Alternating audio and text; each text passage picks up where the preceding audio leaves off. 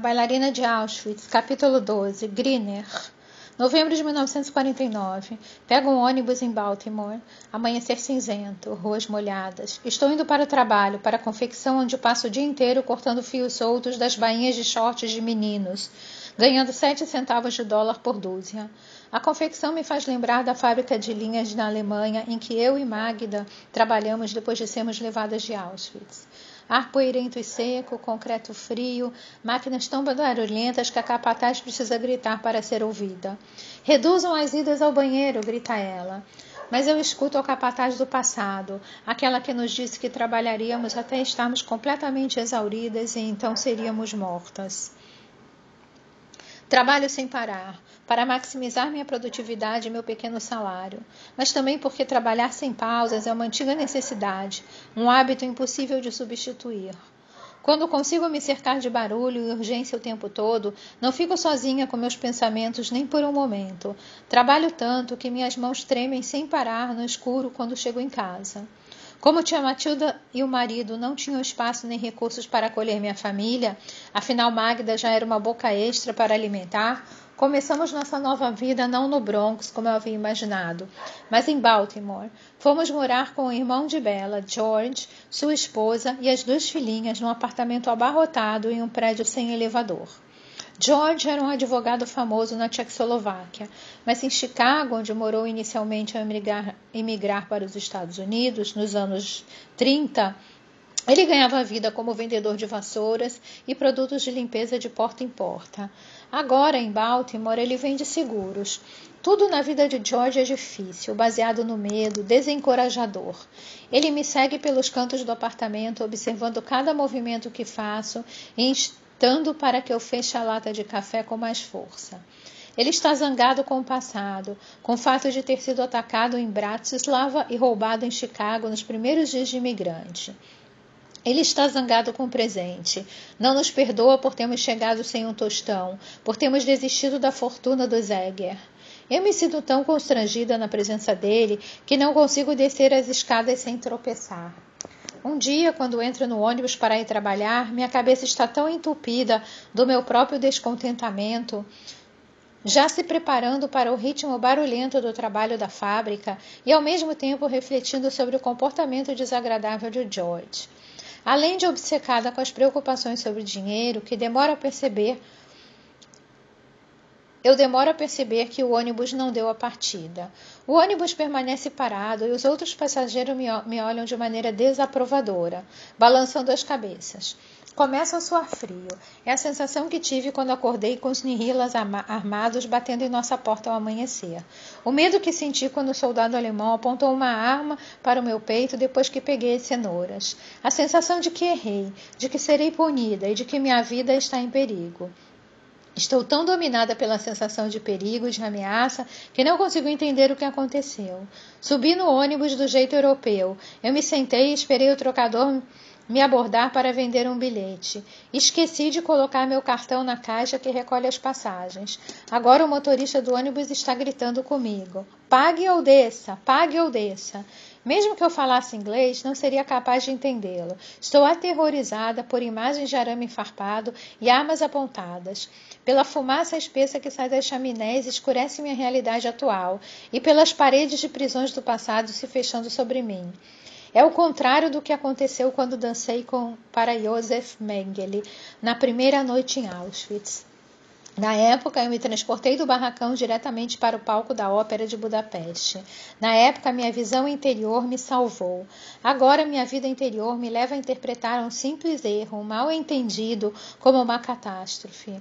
Nada no presente está realmente errado. Não há nada que não possa ser corrigido facilmente. O homem está zangado e frustrado porque ele me entendeu mal, porque não consigo compreendê-lo. Há gritos e conflitos, porém minha vida não está em perigo. Ainda assim, é dessa forma que entendo a situação atual: perigo, perigo, morte. Pague ou desça, pague ou desça, grita o motorista. Ele se levanta de seu lugar e vem na minha direção. Caio no chão, cubro o meu rosto. Ele está em cima de mim agora, segurando meu braço, tentando me levantar. Eu me encolho no chão do ônibus, chorando, tremendo. Uma passageira se apieda de mim. É imigrante como eu. A passageira pergunta primeiro em ídis, depois em alemão, se eu tenho dinheiro. Conta as moedas em minha mão suada, me ajuda a voltar para o meu lugar e se senta ao meu lado até que eu respire normalmente. O ônibus parte. Griner, idiota, alguém fala dissimuladamente quando ela se levanta e volta para o lugar dela. Greener é como são chamados os imigrantes que receberam o Green Card, que garante direito à residência e trabalho nos Estados Unidos. Quando conto a Magda sobre o incidente em uma carta, transformam em uma piada, em, uma, em um esquete de comédia sobre um imigrante. Mas algo mudou em mim naquele dia. Serão necessários mais de 20 anos para eu dominar a linguagem e o treinamento psicológico e entender que estava tendo um flashback.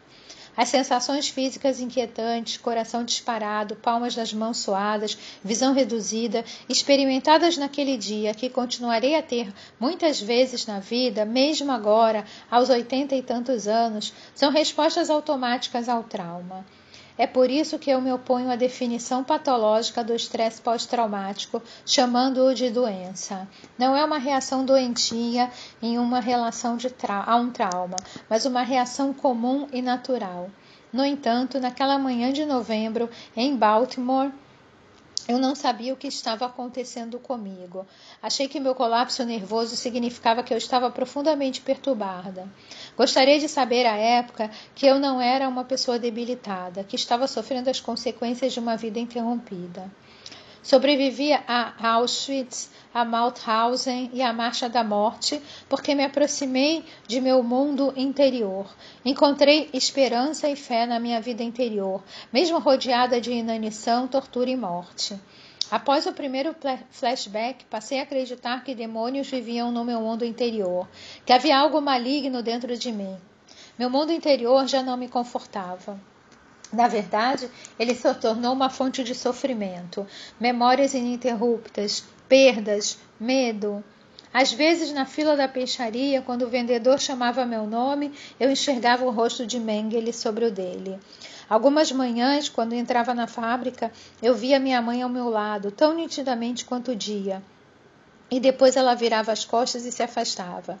Tentei banir as memórias do passado. Achei que era uma questão de sobrevivência. Somente depois de muitos anos entendi que fugir não cura o sofrimento. Fugir faz tudo piorar. Nos Estados Unidos, eu estava mais distante geograficamente do que jamais estive de minha antiga prisão, mas aqui fiquei mais presa psicologicamente do que estava antes. Ao fugir do passado e do medo, não encontrei liberdade. Criei uma cela com meu pavor e selei a fechadura com silêncio. Mariane, enquanto isso, desabrochava. Eu desejava que ela fosse normal, normal, normal. E ela era.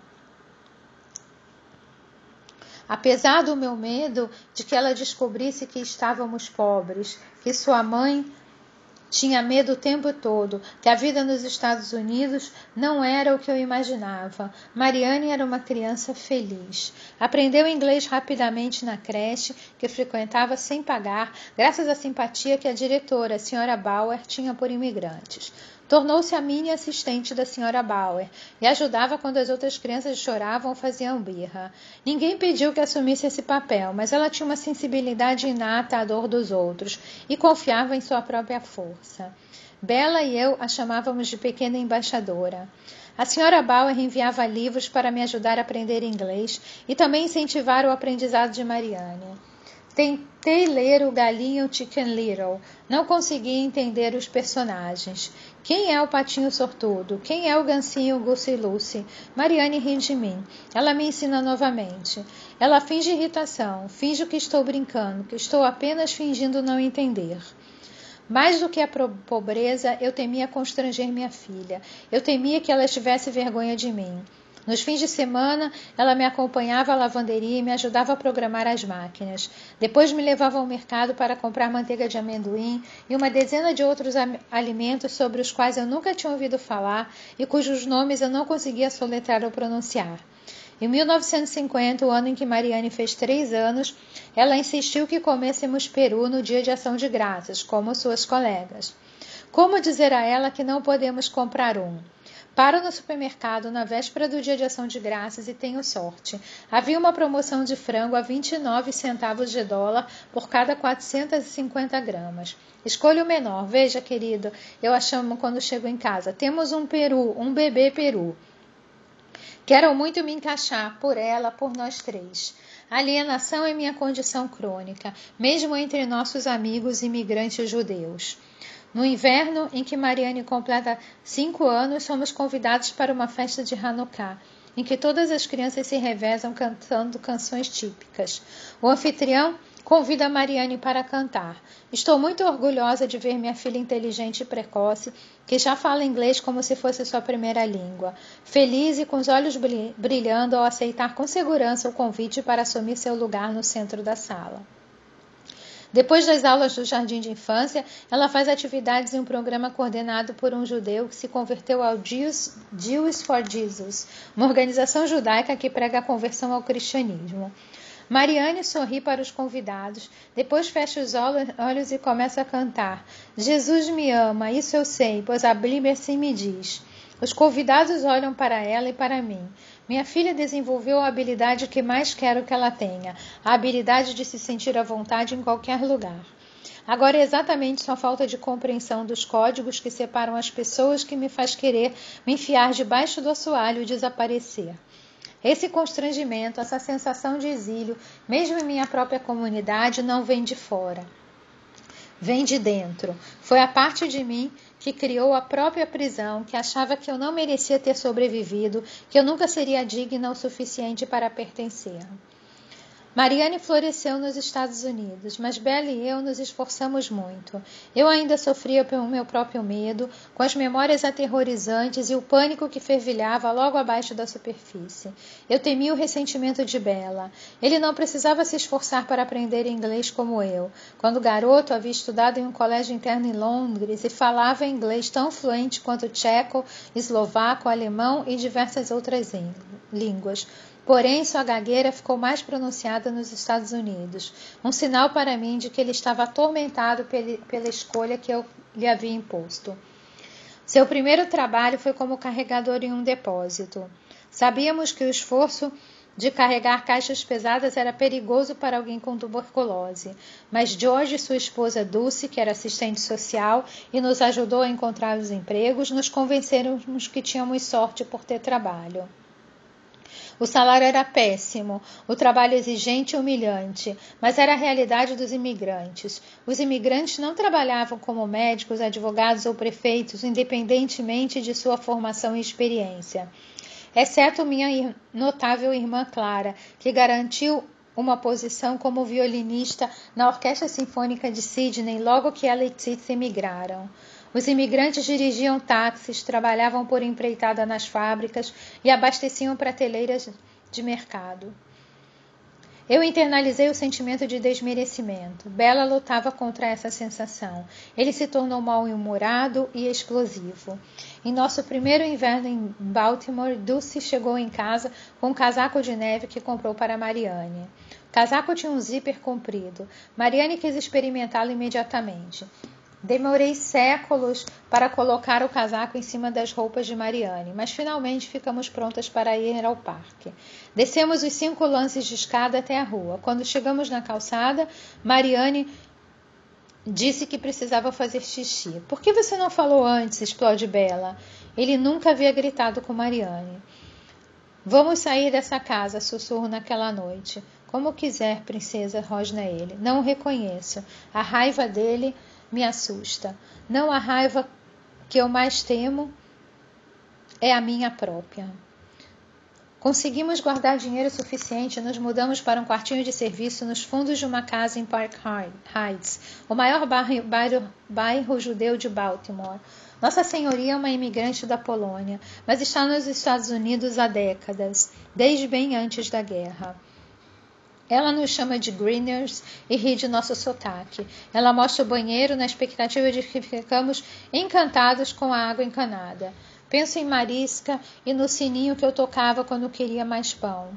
É mais fácil fingir surpresa para atender às expectativas da Nossa Senhoria sobre quem somos do que explicar, até para mim mesma, o abismo entre o antes e o agora. Bela, Mariane e eu dividimos o quarto. Apagamos a luz quando Mariane vai dormir e nos sentamos no escuro. O silêncio entre nós dois não é do tipo íntimo, ele é tenso e carregado, uma corda começando a ceder com o peso de sua carga. Nós nos esforçamos para ser uma família normal.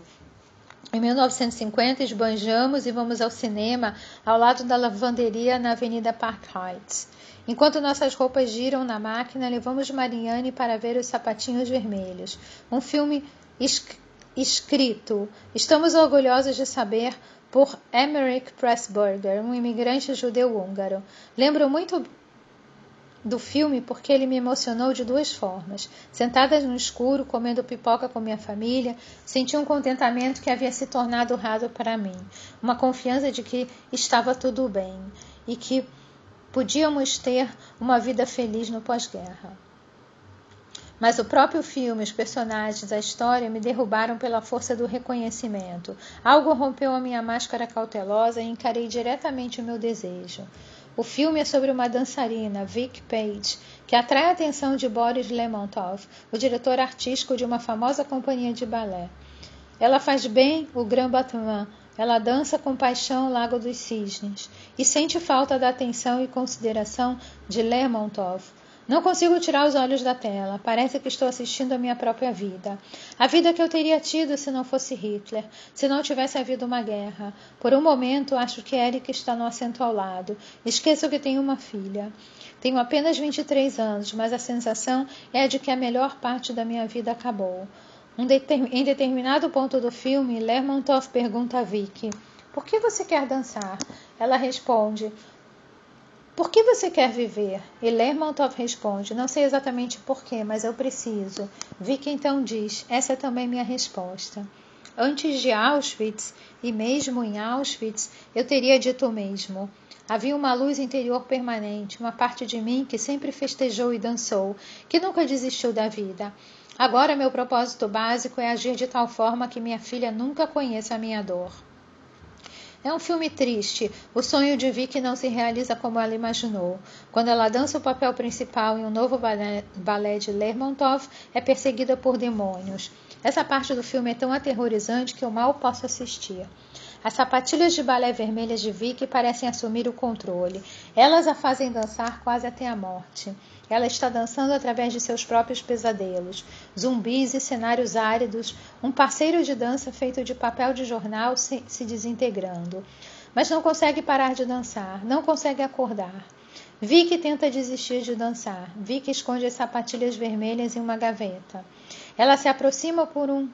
Ela se apaixona por um compositor e se casa com ele. No fim do filme, é convidada para dançar mais uma vez no balé de Lermontov. Seu marido lhe implora que não vá. Lermontov avisa: ninguém pode ter duas vidas. Ela precisa escolher. O que leva uma pessoa a fazer uma coisa e não outra? Eu me questiono. Vicky calça suas sapatilhas de balé vermelhas novamente. Dessa vez, elas a fazem dançar na beira de um edifício até morrer. As outras dançarinas continuam o balé sem ela, que vira um ponto de luz no espaço vazio onde estaria dançando. Não é um filme sobre o trauma. Na realidade, ainda não, não entendo que estou experimentando um trauma, mas os sapatinhos vermelhos me fornecem um vocabulário de imagens, me ensina algo sobre mim mesma e sobre a tensão entre minhas experiências internas e externas.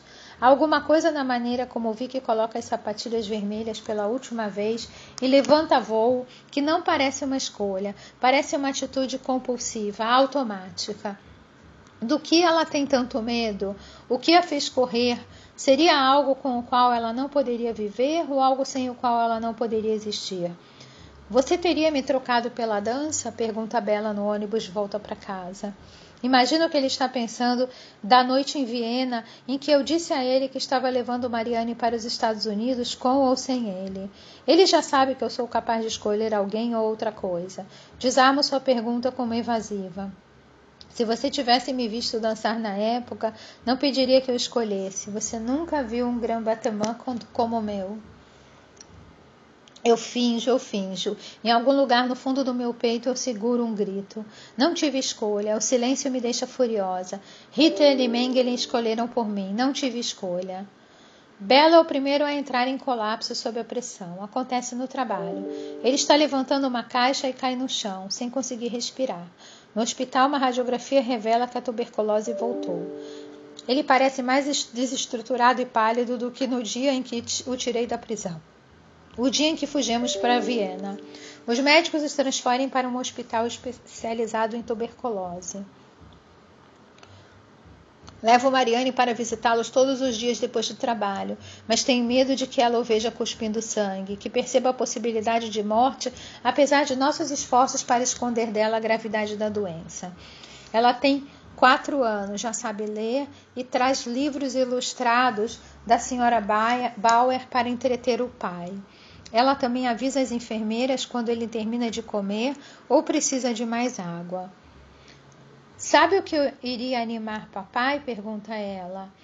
Uma irmãzinha. Não nos permitimos tentar outro filho porque somos muito pobres. É um alívio não ter a pressão da fome de outra pessoa pesando sobre a recuperação de Bela e sobre o meu salário miserável. Mas corta o meu coração ver a solidão de minha filha, sua ânsia por uma companhia. Isso me deixa com saudade de minhas próprias irmãs. Magda conseguiu um emprego melhor em Nova York, onde usa as habilidades de costura que aprendeu com nosso pai para fazer casacos para uma grife. Ela não quer recomeçar em outra cidade, mas eu imploro que venha para Baltimore. Em Viena, em 1949, por um breve período, foi assim que imaginei minha vida: criar Mariane com minha irmã em vez de com meu marido. Era uma questão de escolha, um sacrifício para evitar que minha filha vivesse em uma zona de guerra. Agora, se Bela morrer ou se ficar inválido, será uma necessidade. Moramos em um apartamento um pouco maior, mas mesmo com os dois trabalhando, lutamos para ter o que comer. Não consigo imaginar como pagarei tudo sozinha. Magda concorda em pensar sobre o assunto. Não se preocupe, diz Bela tossindo no lenço. Não vou deixar nossa menina crescer sem pai. Não vou.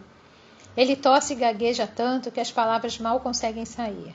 Belo, Bela de fato se recupera mas ainda está fraco. Não tem condições de reassumir seu trabalho no depósito, mas vai viver. A equipe médica do hospital, seduzida pelo bom humor e pelo charme de Bela, promete ajudá-lo a encontrar um caminho profissional que nos tire da pobreza e lhe proporcione muitos anos de saúde. Bela faz um teste vocacional que considera bobo até os resultados voltarem. Ele tem aptidão para uma carreira como maestro ou contador, o teste revela. Nós podemos fazer uma vida nova no balé, brinca ele. Você como bailarina e eu como maestro da orquestra. Você algum dia quis estudar música quando já era jovem? É, é perigoso brincar de e se com o passado. Estudei música quando era jovem. Como fui esquecer? Ele estudou violino como minha irmã. Ele escreveu sobre isso naquelas cartas quando me cortejava. Ouviu-lo ouviu falar sobre isso agora é como ouvir que ele costumava usar um nome diferente. Eu era muito bom. Meus professores chegaram a dizer que eu poderia ir para o conservatório, e eu teria ido, se não tivesse que tocar os negócios da família. Meu rosto esquenta. De repente estou zangada, não sei porquê. Quero dizer algo para machucá-lo, mas não sei se é a mim mesma que quero castigar. Penso, pense só, digo, se você tivesse continuado, teria conhecido Clara primeiro em vez de mim. Bela tenta compreender minha expressão. Dá para vê-lo decidindo se vai me provocar ou me tranquilizar.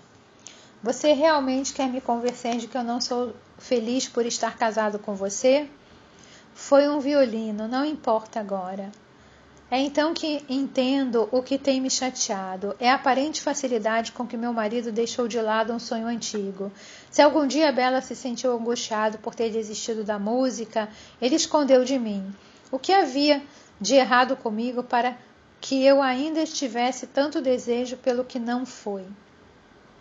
Bela mostra o antigo patrão mostra ao antigo patrão no depósito os resultados do teste vocacional.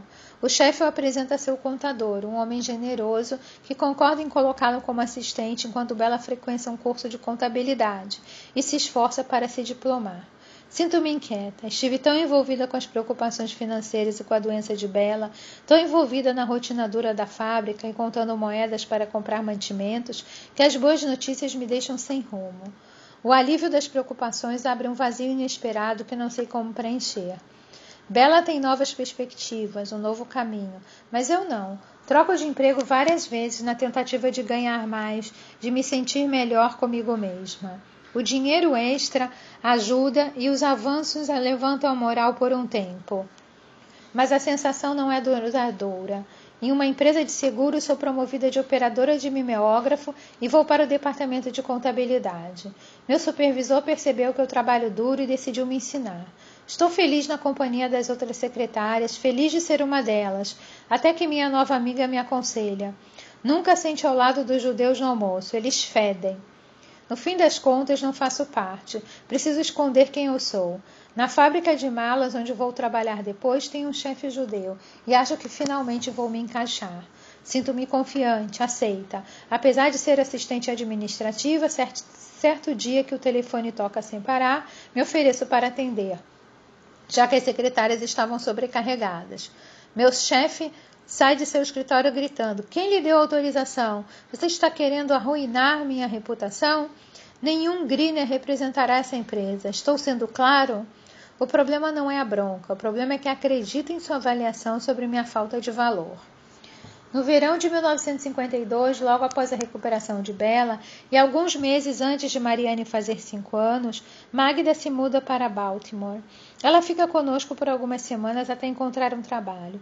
Preparamos uma cama para ela no espaço onde comemos, perto da porta da frente. O apartamento é abafado no verão, mesmo à noite, então Magda deixa a porta entreaberta quando vai dormir. Cuidado, ouve Isabela. Não sei que em que tipo de palácio você morava no Bronx, mas esse bairro não é seguro. Se você deixar a porta aberta, alguém pode entrar. Bem que eu queria, ronronra Magda dando uma piscadela. Minha irmã, seu sofrimento é visível apenas no humor que ela usa para transcendê-lo. Organizamos uma festinha de boas-vindas para ela. George e Dulce vieram. George reprova o pequeno gasto. Vieram também alguns vizinhos do prédio, incluindo nosso senhorio, que traz seu amigo Nat Schillman, um engenheiro naval aposentado. Magda conta uma história engraçada sobre sua primeira semana nos Estados Unidos, quando tia Matilda lhe comprou um cachorro-quente na rua. Na Europa, quando você compra um cachorro-quente de um vendedor de rua, recebe duas salsichas e elas vêm cobertas de chucrute e cebolas. Matilda vai pagar pelo meu cachorro quente e volta com um pãozinho insignificante com uma salsichinha. Achei que ela era pão duro demais para pegar o preço cheio das duas salsichas, ou que estava fazendo uma insinuação por conta do meu peso. Fiquei magoada durante meses, até o dia em que comprei meu próprio cachorro quente. E vi que é assim que ele é feito aqui. Todos os olhos estão em Magda, em seu, olho, em seu rosto expressivo, esperando pela próxima coisa engraçada que ela vai dizer. E ela tem mais, sempre tem. Ned está visivelmente fascinado por ela. Quando os convidados vão embora e Mariane cai no sono, sento com Magda em sua cama para fofocar como fazíamos quando éramos garotas. Ela pergunta o que eu sei sobre Ned Schillman. Sei que ele tem a idade de papai, diz ela, mas estou com uma sensação boa sobre ele. Conversamos até eu quase pegar no sono na cama dela. Não quero parar. Há uma coisa que preciso perguntar a Magda, algo que tem a ver com a minha angústia. Angústia. Mas se eu perguntar a ela sobre o medo, o vazio, então terei que admitir esses sentimentos. Estou muito acostumada a fingir que eles não estão lá. Você é feliz? Finalmente reúno coragem para perguntar. Quero que ela diga que é, para que eu possa ser também. Quero que ela diga que nunca será feliz, não de verdade, de modo que eu saiba que a angústia não existe apenas em mim. De Cuca, aqui vai um conselho de sua irmã mais velha. Ou você é sensível ou não é. Quando você é sensível, sofre mais. Será que vamos ficar bem? Pergunto. Algum dia? Sim, diz ela. Não sei. Mas uma coisa é certa: Ritter com certeza nos ferrou. Bela e eu agora ganhamos 60 dólares por semana, o suficiente para tentarmos um segundo filho.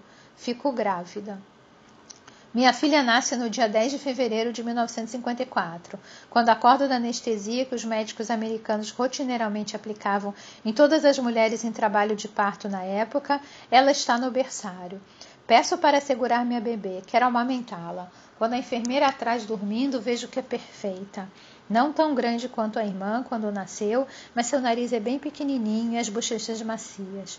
Bela traz Mariane, agora com seis anos, para ver o bebê.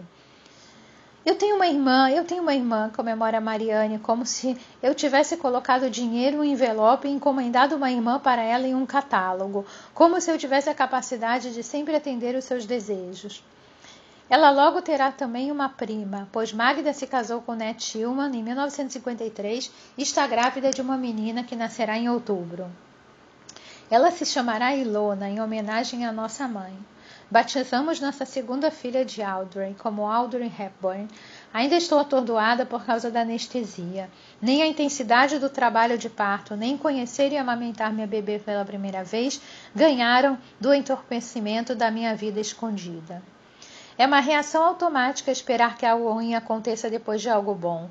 Nos primeiros meses de vida de Audrey, Bella estuda para seu exame de certificação de contador como se estivesse se preparando para o teste final, para a prova crucial que determinará para sempre se ele encontrará ou não o seu lugar e a paz consigo mesmo e com nossas escolhas.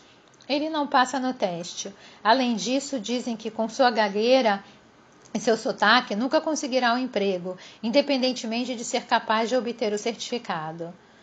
Sempre haverá uma pedra no caminho, diz ele, não importa o que eu faça. Eu contesto o que ele diz e o tranquilizo. Afirmo que encontraremos uma maneira, mas não consigo calar a voz da minha irmã Clara em minha cabeça. Dois complicados, como isso vai funcionar? Choro no banheiro, faço isso em silêncio e saio fingindo estar animada. Ainda não sei que o medo, quando mantido escondido, apenas se torna mais forte. Não sei que meus hábitos de suprimir tudo, de aplacar e de fingir estão apenas nos fazendo piorar. Esse foi o capítulo 12 do livro Bailarina de Auschwitz. Eu sou Mônica Barg. Esse é um projeto voluntário e essa gravação pode ser replicada.